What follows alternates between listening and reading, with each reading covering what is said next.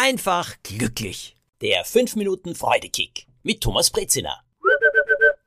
Heute geht's um fünf Worte, die so viel verändern können.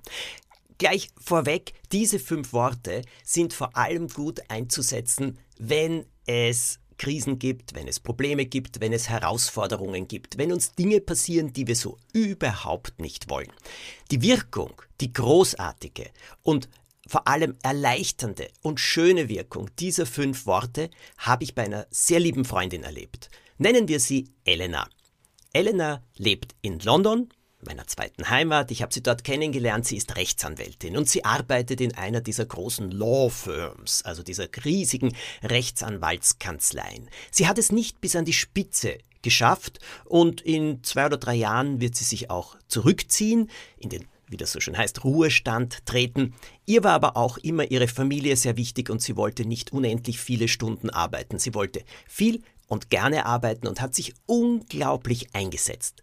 Sie war sehr, sehr loyal, das habe ich auch von vielen anderen rundherum gehört. Sie war auch sehr klug. Und sie hat viele Fälle zum Erfolg geführt oder bei vielen Fällen mitgearbeitet und wichtige Inputs gegeben oder Dinge herausgefunden, die dann zum Erfolg geführt haben. Im vergangenen Herbst ist dann etwas Unglaubliches geschehen. Von einem Tag auf den anderen wurde Elena beschuldigt, dass sie wichtige Dokumente verändert oder sogar gefälscht haben sollte.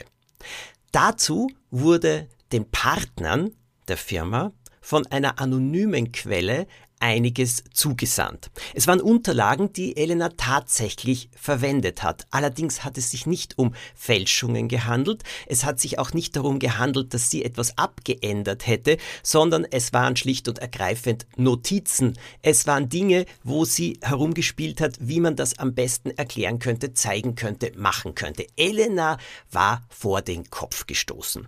Die ganze Sache ist dann immer größer und größer geworden. Irgendjemand hat da sehr bewusst bewusst und auf sehr unangenehme Art gegen sie geschossen. Wer es genau war, das konnte sie nur erahnen. Aber Beweise hatte sie keine. Auf jeden Fall wurde die ganze Sache in der Rechtsanwaltskanzlei dann untersucht, also die Vorwürfe gegen Elena. Sie war vor den Kopf gestoßen. Vor allem deshalb, weil sie seit so vielen Jahren so loyal für diese Firma gearbeitet hatte und sich vor allem auch so sehr eingesetzt hat. Ich habe sie im Herbst zum Essen getroffen und sie war wütend. Sie war total wütend.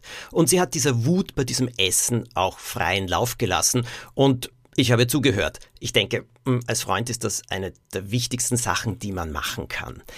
Naja, und immer wieder hat sie eben gesagt, wie sehr sie sich ärgert, wie sehr verletzt sie sich fühlt, vor allem wie ungerecht behandelt sie sich fühlt und wie unangenehm vor allem jetzt auch die ganzen Gespräche und Interviews und ja, fast schon Verhörs in der Firma für sie sind und wie manche Kollegen sie seltsam anschauen. Viele andere aber, das muss man dazu sagen, auch gekommen sind und gesagt haben, das kann es doch einfach nicht geben. Elena war aufgebracht und dieses Aufgebrachtsein hat sie den ganzen Tag beschäftigt. Sie hat in der Nacht schlecht geschlafen, untertags wiederum hat sie nicht klar denken können. Ihre Familie hat auch darunter gelitten, weil sie immer gereizter geworden ist. Und dann habe ich sie drei Wochen später wieder getroffen. Und mir gegenüber saß eine völlig andere Elena. Und ich habe gesagt, super, hat sich jetzt alles geklärt, ist alles wieder in Ordnung? Und sie hat gesagt, nein, nein, alles auch weiter am Laufen. Diese sogenannte Untersuchung wird noch eine ganze Weile dauern. Ja, aber ich habe gesagt, und was ist anders? Du bist ja völlig anders. Äh, was ist geschehen? Und da hat Elena gesagt, Thomas, ich habe den besten Ratschlag überhaupt bekommen. Zu mir hat ein alter Onkel, es ist ein Großonkel sogar, gesagt, als er von meinen Problemen gehört hat, Elena, es ist, wie es ist. Mehr hat er nicht gesagt. Es ist, wie es ist. Aber in ihr hat es viel ausgelöst, weil sie gesagt hat, ja, ich hab's kapiert. Es ist, wie es ist. Mag ich das? Nein. Ist es unangenehm? Ja. Verändert es etwas, wenn ich wütend bin, wenn ich dagegen drücke, wenn ich dagegen trete, wenn ich in die Luft gehe, wenn ich meinen Ärger ablasse? Naja, Ärger ablassen ist manchmal ganz gut, sich Luft machen. Nicht gegen andere, aber trotzdem. Aber sie sagt, es ist, wie es ist und ich gehe jetzt damit um. Und um diese Geschichte abzukürzen, zwei Monate später hatte sich alles geregelt, alles geklärt. Es hat sich herausgestellt, dass es eine Luftblase war, sonst überhaupt nichts. Elena war nicht nur rehabilitiert, sondern sie hat sogar eine bessere Position bekommen. Es ist, wie es ist. Alles Gute euch.